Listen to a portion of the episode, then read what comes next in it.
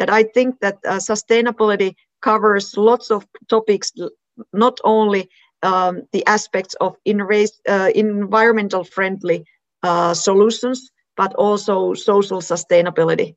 Bienvenidos a Transfer, el podcast número uno enfocado al ecosistema de innovación y a la economía del conocimiento, donde hablaremos de emprendimiento, transferencia de tecnología, ciencias de la vida, bioeconomía, innovación tecnológica y tendencias de la actualidad. Accede a información concreta, precisa y valiosa, de la voz de líderes de opinión, expertos, científicos e invitados referentes en la industria de alto impacto. Si eres emprendedor, una startup, científico, inventor, tecnólogo, inversionista o te interesa transformar el futuro, bienvenido, ya eres parte de Transfer.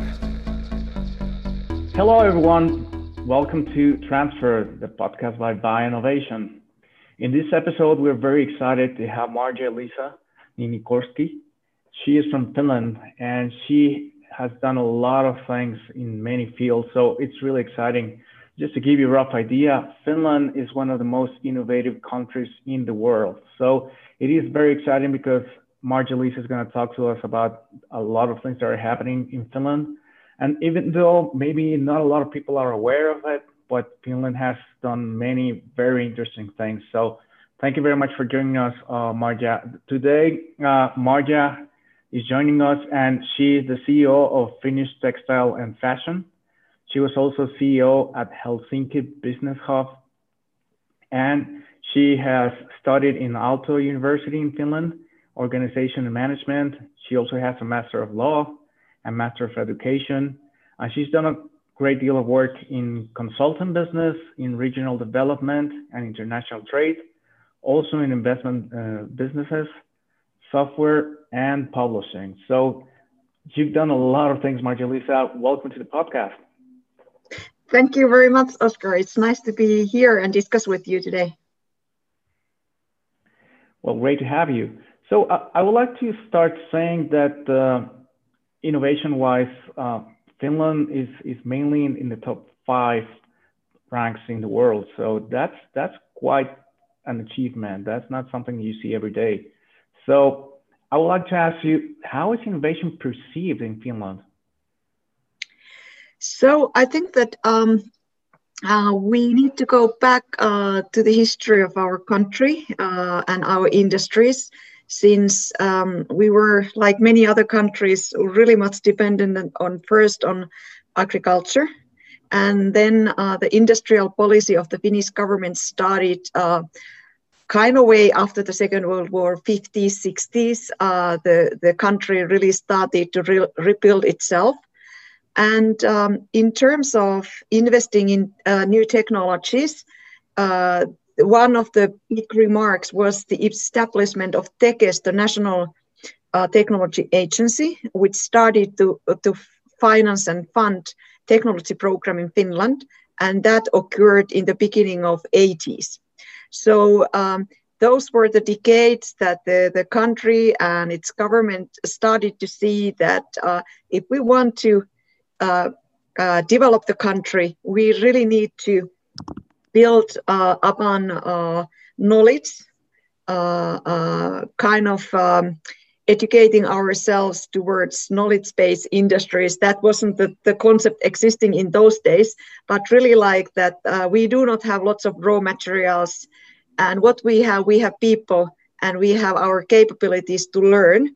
Therefore, uh, uh, therefore the idea to really start to to invest in uh, technological development in the country was uh, really much of the focus then with the concrete actions like what I said in the early 80s when uh, TEKES was established. And later on, um, uh, that that was kind of remarkable uh, for the new uh, type of industries in machinery, uh, wood industry, metal production, etc. And um, when it started, when it came to the 90s, then there was the kind of the understanding that it's not only kind of uh, uh, traditional uh, earlier state-owned industries that which can uh, which has been privatized and turned to be more interna- internationally competitive but also type of uh, bringing to the country the venture, venture capital industry. And that happened um, uh, during the 90s that we really much, all, really much needs also, we need to need to, to uh, renew our uh, industrial and economic base and, and, and grow up with uh, new industries. And therefore, uh, lots of um, companies came out of the software industry and things like that which, which and we we saw the boom everywhere then later on the second the next decade 2000 and the the, the late 90s so so uh, when you ask how the innovation is perceived in finland so it really much started from the technology policy industrial policy economic development but uh, now, nowadays uh, uh innovation is understood understood here in this country very broadly. It's not only about technological, it's social, it's service innovation, it's design, and even in, in public services, you speak about uh, innovation because you want to you want to develop new, more efficient services, better delivered uh, to citizens. So in, currently, uh, innovation as a concept is very broad in this country. It's used in various sectors, in private, in public, uh, and um, so there are lots of companies who, who want to develop new ones. There is lots of work done in universities, research institutions, and the public policies very much uh, understand the horizontal nature of uh, innovation and enabling them. But what I want to uh, mention furthermore is very interesting the last year that uh, we got um, if you want to have innovations which are protected or uh, inventions which are protected with patent, so um, nationally uh, we got uh, the biggest number of new patent applications uh, within seven last year. So last year, during the corona time, people were lots of uh, putting their applications to the nat national register, and and many of those innovations or the, the patent applications last year part of them was naturally related to, to, to solve the problem of the uh, worldwide pandemic, the corona crisis. So from that point of view, we were really happy that uh, there were lots of people who really started to protect their inventions. And, and let's see uh, how this will turn to the commercial success, the, the big number of new patent applications last year. But to conclude, so innovation, uh, this is the history, lots of public policies, as well as then the, the venture capital industry, which has developed in this country. Uh, lots of international contact, con, uh, uh, connections nowadays. And uh, if you want to look at also the number of growth capital investments in the Finnish startups and scale-ups, uh, year, year earlier, 60% of the funding came from uh, international VCs. So uh, we are we are not the country with lots of uh, financial resources, but we are also from in order to commercialize the innovations, we also need, need not lots of uh, international and foreign capital for that. Well, that is truly amazing. I have to say that I met Marja in in Boston in uh, in a show of innovation and she was promoting a few companies from from Finland. And I gotta say, I was very impressed, so impressed because the the, the way that Finland looks at innovation is something re remarkable in the sense that they are aiming to bring products and services to the market, and that's just something that I think a lot of people don't don't do, or or many countries that they're not able to achieve it. Sometimes they go more for research, and and again, in this case, Finland is one of those examples where they really want to bring out those new products and services. And I'm just going to give you a, very small example of that. When we met in Boston, they, they, were talking about a company that could use a lot of data in order to, to check the, the health history on, on Finland, genetics, gender, and so forth. And with that, they were they were able to control the health system much better and really provide a better uh, service in, in, in health. So one of those things that they have uh, in, in Finland is that they're very open and they, they, they are able to, to securely share their information. And that's something that I think makes it very, very unique. Um, so that, that, that's something that I, I find very, very interesting. Um, Marja, what, what, what is the main driver for innovation in Finland? So um, one of the drivers, as I said, is the economic development. We are a small open economy, 5.5 million uh, people, but uh, we cannot live like uh, delivering products and services for ourselves. That's that's nothing. So and and the other part of the story that if we want to keep the Nordic welfare society or state, however you like it, so it it needs to be funded somehow. So there has been lots of aim to modernize the country, as I said, uh, with, with, with various kind of uh, policy frameworks and, and regimes and, and programs after the uh, mid uh, last uh, century. And so the main driver for innovation is like to keep the existing living standards, what we have, what, what, which we have achieved, but at, at the same time, we absolutely uh, can identify lots of challenges for the future of this country. Although we are innovation um, oriented and we have passion to renew our society and the economy, and at the same time we see the the aging population after the, after Japan in the globe. Finland is the second country having the most aging population, so there is also the pressure uh, uh, in that sense uh, to renew this society. And one of the uh, key elements or the key discussions in, in our current society is that how we enable and how ready we are to international our country, because still the main population here is like um, Finnish born, and, and uh, how to make this society more open, how to develop public services to be served in other languages uh, than in, uh, in Finnish. So um, yes, the, my short, to sum up, the main driver for innovation in, in Finland is to develop uh, the, the industrial base, the economy, as well as the public services, taking into account that we have one of the aging population in the country. And then what else, if you if you want to see, is really then the passion to solve global challenges at the same time. So sustainability, circular economy, uh, aging population, digitalization, all these mega trends which um, which come to every society. So we want to be one of the countries which can uh, which uh, can solve those problems and also offer uh, solutions uh, for the globe. I think the mindset of Finland is again it's so unique in the sense that uh, I, I believe correct me if I'm wrong here, but I believe that taxes are, are quite high if on, let's say, global standards. But you actually see the services, the education, and infrastructure for everyone. And I think in, in education-wise, we, we all know that Finland is always number one, maybe sometimes number two, but that, that's something that I think is, is quite important also to make this economy and this mindset on innovation work.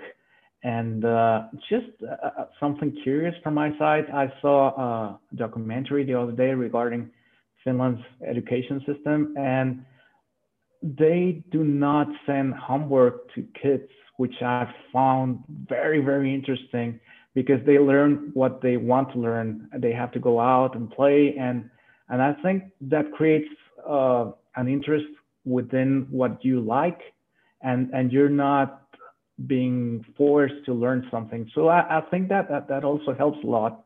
Um, so I, I, have regarding all this. I mean, now that uh, you have a lot of investments from abroad, and that you, you as a country are able to achieve so many things, and education is so big, and you're able to actually execute on on the projects that, that you have as a country. How does the ecosystem work? I mean, is it some only one part of, of Finland, or would you say it's uh, it's in many places uh, throughout Finland? So when you speak about the ecosystem, you can refer to several things. You can refer to regional innovation ecosystem. You can refer to local. You can refer to industry. You can refer to ecosystem, which is built around uh, around some anchor companies, etc. So um, when we when we speak about the uh, ecosystem and how it works here, uh, I think that um, uh, there are we can really like see what in my uh, previous job what we did we started to really work with the fintech ecosystem in finland. So how to how to uh, bring those fintech startups uh, uh, to the international market how to attract more growth capital investments to them how to profile their offering on, on the global scale. So what uh, how the ecosystem works. So it can be industry specific that's one way to look at the ecosystem then mm-hmm. another way, which I just found it recently, is that uh, one really big uh, Finnish uh, energy company, Fortum, and one big, really big wood uh, company here, Metsä Group, they, they have started uh, to build an ecosystem around the uh, new fiber based on wood for textiles textile industry so then they are now building a, a kind of an ecosystem which starts very big uh, companies not even coming from the traditional textile industry but coming from wood industry and from energy company and energy industry. And now how you can see that the ecosystems are really restructuring themselves it can be a phenomena a phenomena around it it's built or it can be as said a, a industry specific or then they can be like uh, uh, the national level that you more look at how the universities the companies and the public policies and instruments work together.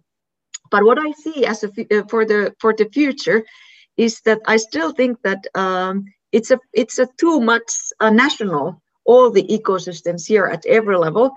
I see that as a as an essential development path for this country to make all these ecosystems much more international and in that sense, if anyone are listening to our discussion, uh, so I warmly welcome you to work with us because uh, the next uh, next way uh, for this country is really to internationalize its ecosystems, whatever they are. Uh, that's that's needed. How I see it. And what I need to also add to the how the how the ecosystems uh, work because Finland is a club, you know, 5.5 million people. That's like a one uh, one big city, but it's really scattered. Population is really scattered in the country. As we call it, Finland is a club. Almost everyone knows knows each one, so it's easy to get connected here. And and so um, also for the for the new topics and ideas and the circulation of ideas. Uh, uh, therefore, I see that really uh, we need to internationalize our ecosystem much more in the future as well. Well, we're seeing a lot of that, I believe, in, in recent years. I think also the universities are doing an unbelievable job. And uh, what, what you've done in, in, your career, I think, has been also great. Personally speaking, I, I have worked with uh, someone from Finland, and he really left a footprint on me. But now that that uh, I know you more, and when we met in in Boston, it was so impressive how, how you were doing the work to, to create awareness on Finland. And when you were in Boston, I think everyone was kind of surprised about the quality of topics and companies that you have. Uh, not because they, they, they, they are great, they are great. But the thing is that uh, many people weren't aware of it. So I think that the work you've done is is really putting Finland in, in, in, the map. And as you say, internationally, we're, we're all looking at Finland very differently and with a lot of uh, respect. Um, I, I, think this is a tough question because you, you've seen so many things, so many companies in Finland, but where would you say is Finland innovating nowadays? Uh, if you mean like uh, geographically, so um, if that's the point of the view, geographically, the concentration of uh, innovation activities and new businesses is really here in the southern part of Finland, where is the Finnish capital Helsinki, and the, how we call it the capital region, because the uh, three big cities are here located, as well as there's the concentration of universities and research institutions here. So we can say that the uh, 60, 70% of uh, new Finnish startups uh, knowledge base come out of this region. But at the same time, all the uh, university um, uh, related uh, or, un- uh, or those city regions where is the universities they are also important uh, uh, kind of the areas uh, for new innovations and, and new businesses. So uh, in Tampere, in Jyväskylä, in Turku, in Oulu, in all those places, for instance, where there is a strong knowledge base like a, a regional university, uh, there is also a round of, of a lot of uh, new innovation innovations and, and new businesses coming out of that. So, but at the same time, I need to also mention that uh, somewhere, sometimes in really in the countryside, uh, with no uh, close, um, uh, geographically no close connection to any university, there there has been lots of uh, great people like Ponsse in in the eastern part of Finland, really in the countryside, where they have uh, developed their uh, great um, uh, um, great um, vehicles for the to for forest industry purposes. And then for instance uh, in the countryside in Nivala which is a small a small city in the middle part of Finland. So there is a person innovating how to use uh, natural colors uh, to for for the textiles to be more innovation uh, environmental friendly so uh, at the same time the concentration what i want to say is in the big cities and, and in the cities with universities and research institutions. But it does not definitely mean that there cannot be innovation and, and new businesses in the countryside in, in isolated places. Well, that is great because I see the incentive is again to, to create new market opportunities and, and take advantage of the knowledge that, that people have in Finland with all their knowledge and, and education. So I think that's that's awesome. Um, if we talk about sectors or if we talk about industries uh, in Finland that, that you see that are quite unique and, and something that you would like to comment, I mean, what would be the, the most exciting sectors that you see in Finland that are innovating right now? So uh, probably from software, uh, um, many people know like the Finnish gaming companies uh, Angry Birds and, and, and Clash of Clans. So uh, there are also the unicorns which get out of this country. So that's one of the gaming industry has been kind of the good uh, example of the new uh, founder entrepreneur based growth businesses from Finland. So, but uh, as you said, we met in Boston. So one of the areas that the, the Finnish uh, government, as well as the companies, universities, university hospitals, have really much invested in is the, the health industry. So, mm. because what we have very specific and unique here is our homogeneous uh, genomic background and how much we have uh, data in digital format about our health, our social circumstances, our whole socio-economic uh, environment and uh, related to persons and how we can identify that with real people. So that was one of our key messages when you referred to Boston that we went to discuss with uh, medtech companies. And I need to say you, Oscar, that uh, since that case, we have really started really interesting cases with uh, really global leading medtech companies here uh, how they want to develop their medtech devices uh, with the utilization of uh, health data.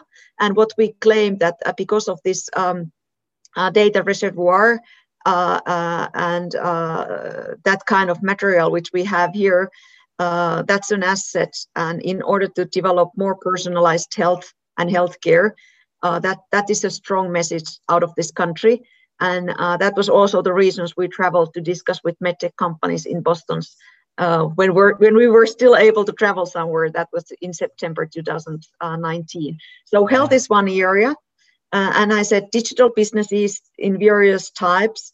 And then what is now coming out of this country as well is like new materials coming out of wood, and then uh, new materials from waste, uh, different kind of waste, agricultural waste, food waste you know, um, I think that these are the sectors currently here and in, in the traditional information and communication technologies, what is like super interesting currently is the quantum tech, uh, all those uh, new uh, devices and, and, and uh, uh, what are needed to build uh, and cooling systems. So really interesting and fast growing companies there as well.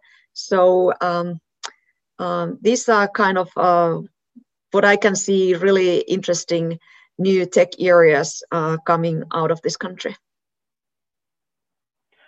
Well, that's great. That's great. So I want to talk about investment opportunities in Finland, but first I, I want to ask about Slush. I, I, think you mentioned it once, and it's it's such a great event and such a great organization that I, I think you you really have to let us know more about Slush. Can, can you talk to us about Slush for a bit?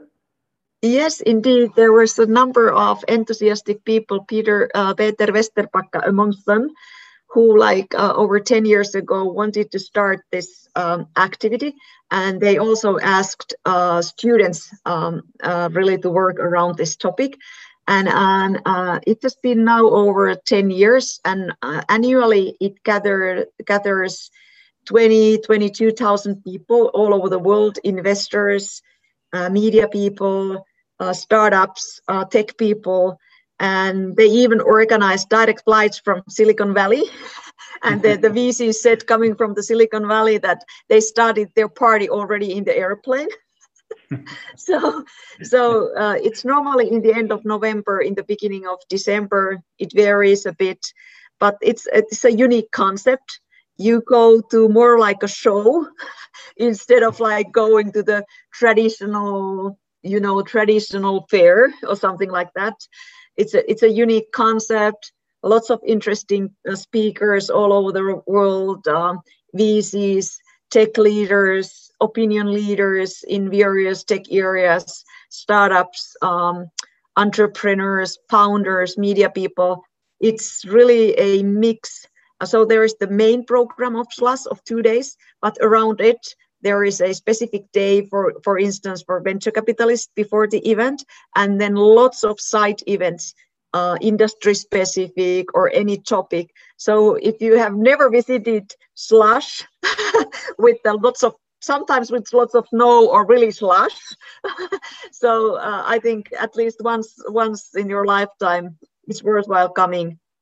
And hopefully next year uh, we will have physical events uh, wherever in your city or in your country as well as here. I think all we need although we know how to make this digitally how we can participate and have a feeling of common uh, presence and common uh, kind of almost a feeling like I really meet you like like Oscar now, but I I still think that what we miss is really see people face to face and from eye to eye, and have the kind of the feeling that hey we are working together here around and and i think there are a lot of lots of people who are currently missing this but slush yes uh, interesting interesting concept uh, putting together uh, lots of uh, glo uh, globally and international vcs startups uh, tech people etc worthwhile visiting I think it's one of the biggest events in the world actually on, on, on this space. And as you said, very, very unique but there's some really great opportunities there. Um, so I, I, would like to touch now on the investment opportunities in Finland. You, have mentioned that there are a lot of VCs going there, and and as you mentioned in the medtech industry and other ones, there's there's a lot of potential there. So could you comment uh, and tell us about a few opportunities and investment that you see? Yes, uh, uh, so uh, for instance, uh, um, what we have recently seen here are much more big investments from corporate venturing units. So corporates who have their own venture units, they have invested uh, invested in Finland. And corporate venturing also had its specific uh, forms in terms of how they can then enable startups to grow more. So, and then for instance, uh, MaaS, which is Whim service, they are like, uh, uh, um, they are developing a service which is a mobility as a service, so that how you can travel uh, utilizing the best options for you as a as a vehicle or type of uh, uh, type of um, um, traveling. So there is uh, Nordic Ninja uh, investing in that kind of um, company, for instance, with a lots of Japanese uh, money, and then uh, kind of yeah, kind of smart mobility uh, new startups, and um, uh, as I said, uh, companies utilizing the, the new innovations from new materials like Canatu, or then uh, what else? The Varjo is a corporation with XR lenses, uh, which got also a huge investment from Switzerland, Switzerland recently, almost 50 million euros. So, and then Wolt, which is a food delivery company also uh, it's kind of um, platform uh, uh, what we call platform economy an example of platform economy case coming out of finland the Wolt case also they raised couple of millions of uh, new funding recently was it in the end of last year so so there are the investment opportunities to invest in those uh, startups and scale ups for foreign uh, VCs and, and corporate VCs. But at the same time, there are investment opportunities for companies who want to start their operations here. So if I give you an, one example from the new material industry, so the Finnish um, uh, Finnish food company Metsä Spring, which is part of Metsä Group, uh, invested in demonstration uh, uh, demonstration facilities in uh, Finland with Itochu Corporation, which is a huge, huge uh, Japanese company. So uh, there are like joint investments, uh, but also like uh, investments uh, from pharmaceutical companies for new development of new drugs or or production lines like Bayer Nordic. Bayer is a German-based pharmaceutical company. So um, so you ask about investment opportunities. So in, uh, possibilities uh, for for uh, uh start to invest in startups and scale ups uh, for VCs and corporate VCs, as well as then uh, greenfield and brownfield investments for big corporations who want to start their new businesses here. So I see those both as an options for foreign investors here. So again, we're talking about a lot of exciting opportunities there.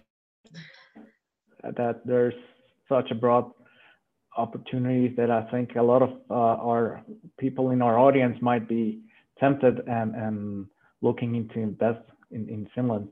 So I'm wondering now about collaboration opportunities. We talk about companies that maybe want to internationalize, to maybe get something done in many places for instance, we're in Mexico, let's say in Latin America, would somebody be able, do you see possibilities to, to collaborate and work with, with uh, Finland companies and also with research centers? I mean, we've talked about education being so important and so, so such in a high quality level that I think those are opportunities. would you say there are opportunities for both companies and to do research in Finland? Yes, indeed. For instance, the VTT, which is the technical uh, research center in Finland, they have lots of project with foreign companies as well. So they are very used to work with foreign companies in their tech areas. So that's one opportunity. You don't need to come and establish your company here. You can work overseas. And, and, and I don't know whether they have customers in Mexico. Maybe I know I know that they have in Latin America, but uh, VTT has been active in Latin America as well. So um, they they know how to make business there, and and uh, that's that's an easy easy part to work with. But then. Um, uh, because the Finnish government also heavily invest and, and give grants and loans for companies. So if there is a foreign company who want to also utilize uh, those funds which we have here, then they need to establish a company here, the limited company, that they can get those grants for their R&D activities. But otherwise, if they don't want to, uh, it's it's really easy to to work with the research centers, uh, uh, and uh, especially with VTT, which is really international, and then also the University of Helsinki, and then uh, Aalto University here, uh, Oulu University. they are very familiar with working with with, with foreign companies as well. That that is that is so amazing because I, I'm I'm pretty sure that there are a lot of ties that that can be created. And again, this podcast goes to Latin America, but also to to the U.S. and and some parts of Europe and Australia. So I think this is a good opportunity to talk about Finland and all the, the well, all the strengths and forces there that could be going in a more international way now. So I think this is great. So uh, the other thing I, I wanted to talk to you about, Marja, was sustainability and circular economy. I, I know that in the Nordic countries, this is really big and it's not a fad or, or, or something that they just want to say, but you actually care about it and really do it and, and execute it. So I think that's, that's really amazing in the sense that I'm always saying that you want to have sustainability and profitability. So you want to have both, not, not only one, because you, you also need it to be a business, but if it's sustainable in the sense that the mindset in Finland is like uh, respecting all the collaborators, the environment, and have the right conditions for everyone to, to, to improve. I think that's, that's amazing. So could you talk to us a little bit about some examples on sustainability and circular economy? I, I know that on the Finnish Textile and, and Fashion uh, Center, you're doing some of that, or could you talk to us uh, about that? So, so for instance, uh, one of the trends is that um, so if you look at the traditional uh, forest industry and how they utilize old paper and, and, and that kind of stuff, it's always 70% of old stuff and you need new material 25%. I think that, uh, for instance, for textiles in the future is going to be this probably, hopefully the same. That, that you can circulate the existing materials, but when you circulate existing materials, you need also new material. And the thing is that uh, then for the new materials, how you can have then environmental friendly, and that is what I already told about, like wooden based new materials, uh, which is really much the one of the focuses because of our uh, reservoir of forest. You know, we have lots of wood here. Therefore, that's that's definitely the one area we are working on. And then another thing is that uh, lots of also uh, material research and new development uh, uh, using different kind of waste, food waste, textile waste, and not even for the same purpose. But we had a really interesting customer case in my uh, previous job, a Eston an Estonian company who wanted to, who it's going, who is going to start a new factory here in Finland where they use way, textile waste in order to uh, uh, produce panels for construction industry. So uh, I think that this is something that we need here in the planet that we can we can utilize what we have already produced also in the future. And when you speak about sustainability, it also covers like the sustainable utilization of natural resources.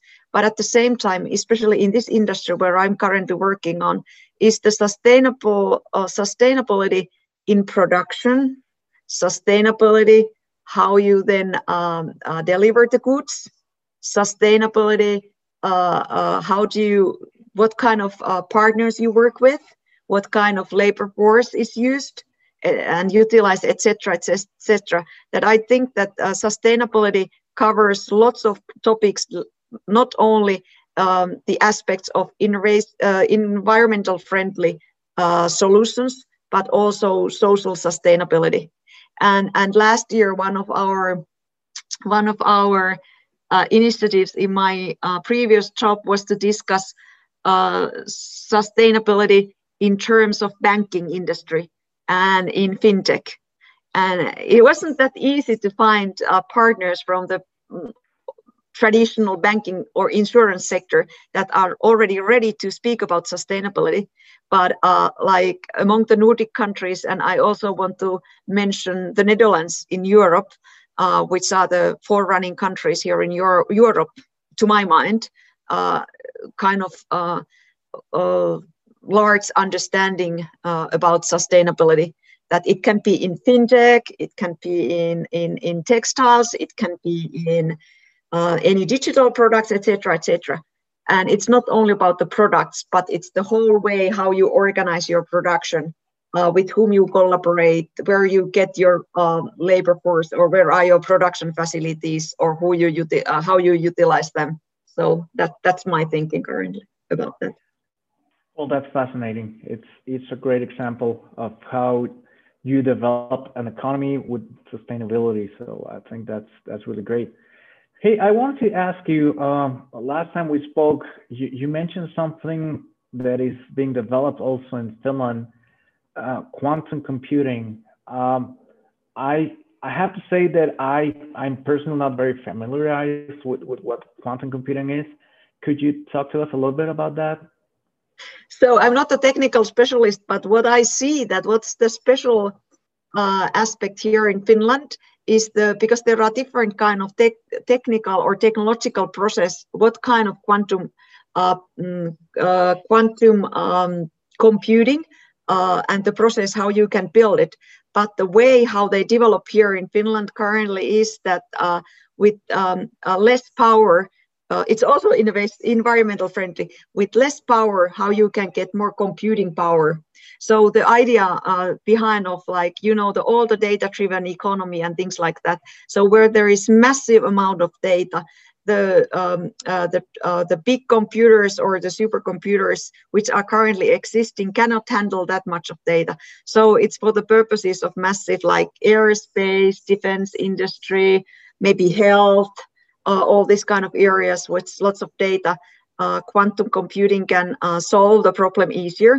Uh, but the way now how they develop the process here is that uh, with with less power uh, you get more computing power and and therefore that's one way of, of, of solving this this issue and the, the research for this um, commercial product which is currently now which which which are which is currently developed.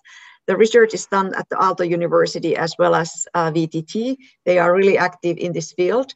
And now the VTT made a uh, purchasing decision to buy a quantum computer from IQM, uh, uh, which is um, which is the the currently the the company uh, startup uh, really building the quantum computer but we know that the international competition is really high in this field, and there are now different kind of technologies available.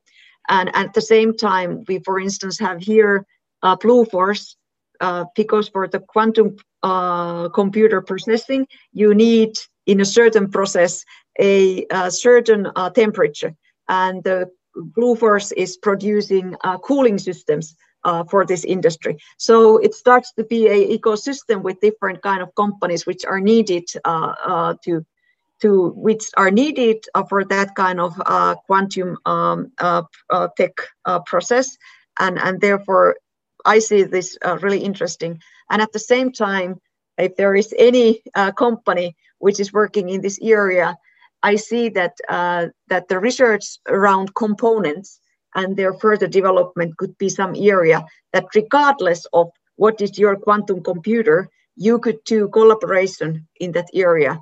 And uh, I, I, I, also need to emphasize that last year we participated DH, uh, DHL um, uh, competition uh, with our quantum uh, com quantum tech uh, topic as an as a as a peak of our uh, one of our tech ecosystems, and we won the first ever uh, innovation ecosystem competition uh, last year, wow. and we were really really happy about this. wow, that's great.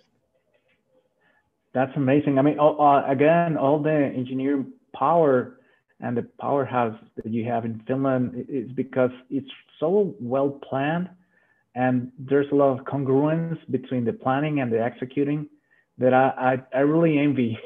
I gotta say, I really envy that.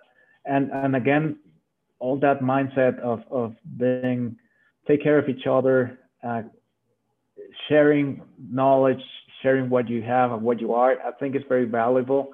And uh, one of the main takeaways for me is that Finland has the mindset that we need, I believe, in the world, and there are a lot of opportunities. Um, Marja, this has been really amazing and great. Uh, thank you for your time. Is there anywhere that uh, our audience can contact you? Uh, where do you want to leave somewhere where you can be reached? Yeah, you can use my, if you can share, because my name is a long Finnish name with a long first name and a long surname, lot of vocals. Marja-Liisa Niinikoski is my whole name. So if you can share that somewhere uh, where you market your podcast, and then uh, anyone can get uh, connected with me by LinkedIn. So I'm easily reachable by my LinkedIn profile as well as I'm active in Twitter. Those are my main kind of contact points. Easy to okay. get an access. Great. We'll be sure to to to post that so everyone in the audience can can contact you if, they want. Well, Indeed. again, uh, Marja, this has been so so uh, amazing. It's we've learned a lot, and I think the perception of Finland has has been really thrown out there and given us a, a, a opportunity to get to know them and to know you. So thank you very much for your time. And uh, for our audience, uh, please stay tuned. This has been a great episode with Marja-Liisa, and we look forward to see you in the next episode. Have a great one.